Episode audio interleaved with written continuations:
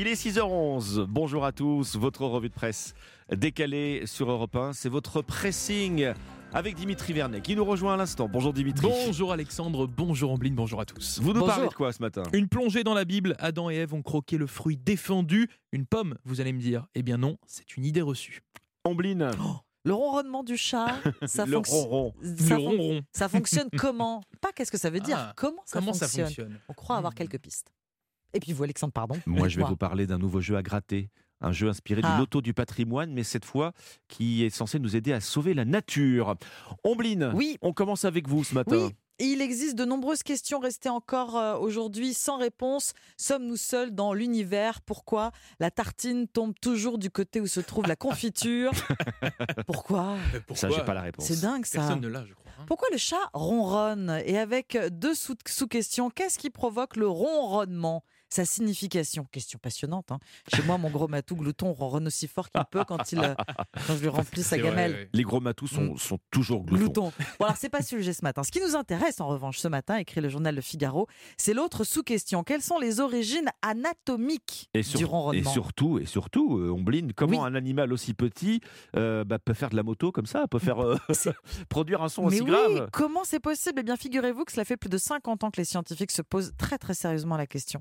Récemment, des chercheurs autrichiens se sont penchés sur le larynx et les cordes vocales du chat. Eh bien, ils ont remarqué comme des petites masses, des petits coussinets Des petits coussinets. incrustés, oui, les petits coussinets du chat incrustés dans les cordes vocales. Mais euh, personne ne connaissait la fonction de cette issue? C'est fou ça, personne. Personne? Non, personne. Si ces coussinets augmentaient c'est la, ouais, s'ils augmentaient la densité des cordes vocales, ça les ferait vibrer plus lentement et donc le son produirait un son euh, plus grave. Le son produit serait plus grave.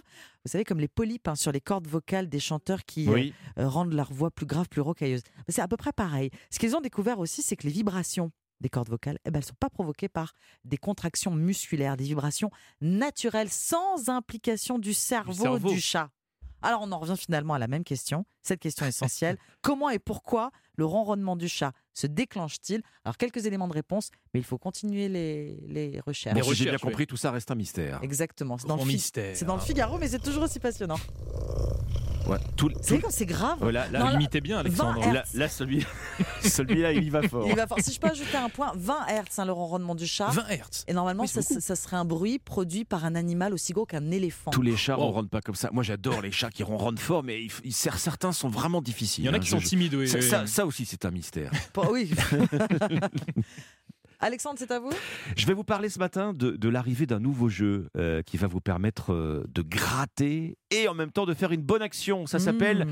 Mission Nature. C'est un jeu qui arrive dès lundi prochain chez tous les buralistes. C'est en fait un loto de la biodiversité euh, qui est lancé par le gouvernement. C'est très officiel avec la Française des Jeux et qui va donc permettre de financer des projets de protection de la nature. Bon, alors, comment ça va fonctionner? Une partie de la mise ira financer des projets? Ben, c'est exactement ça. C'est-à-dire que le, un ticket Mission Nature va vous coûter euh, 3 euros chez votre buraliste. Et sur Mhm. ces 3 euros, 43 centimes précisément vont être reversés à l'Office français de la, de la biodiversité, ce qui devrait lui rapporter euh, au total 6 millions d'euros.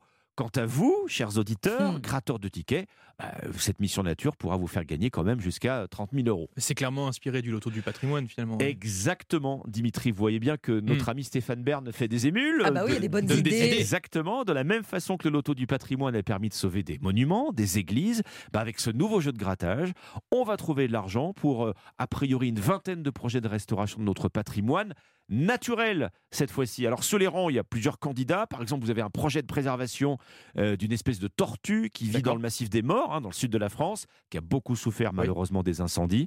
Un autre projet euh, qui devrait être financé, qui permettra de réintroduire le gypaète barbu. Je ne sais pas si ça Ah. vous que parle. c'est C'est le C'est plus un grand, rapace. le plus grand rapace d'Europe qui avait disparu et dont, la voilà, dont la réintroduction pourrait être facilitée. Euh, euh, grâce euh, au- au Très fonds bonne euh, initiative. récolté par ce loto de la biodiversité. Dimitri, voyez, retenez le Eh oui. nom, Mission Nature. Dès lundi prochain chez votre buraliste, c'est à lire si vous voulez plus de détails dans Aujourd'hui en France. On passe à vous, tiens, justement, Dimitri. Bon, alors vous connaissez l'histoire d'Adam et Ève hein, dans la Bible. hein. Ce sont les deux premiers humains créés par Dieu qui ont commis le premier péché, hein, le péché originel. Originel. Ben oui, en, en mangeant l'un des, des fruits de l'arbre défendu. Bon, jusqu'à là, on est, on est d'accord, on bligne Alexandre. Oui. Par contre, si on parle de ce fruit défendu, quel est ce fruit pour vous Tiens, Bah, la pomme. Ah bah oui, c'est la pomme. Ah, une pomme, oui, une pomme. Eh bien, je suis désolé de vous le dire ce matin, mais non, le fruit Comment ça, défendu ne serait pas une pomme. hein. C'est ce que bien, vous pouvez lire ce matin dans le magazine Le Point. Et oui, le mot pomme n'est inscrit nulle part dans la Ah. Bible. On évoque un fruit, mais c'est tout. Point final. Mais alors comment ça se fait que tout le monde associe la pomme au fruit, déf- au fruit défendu? Eh bien, en fait, tout ça, c'est un énorme quiproquo, une confusion étymologique. Comme je vous le disais, en fait, seul le mot fruit figure dans la Bible. Et vous savez comment on dit fruit en latin? Pomum. Ah, Pomum, la pomme.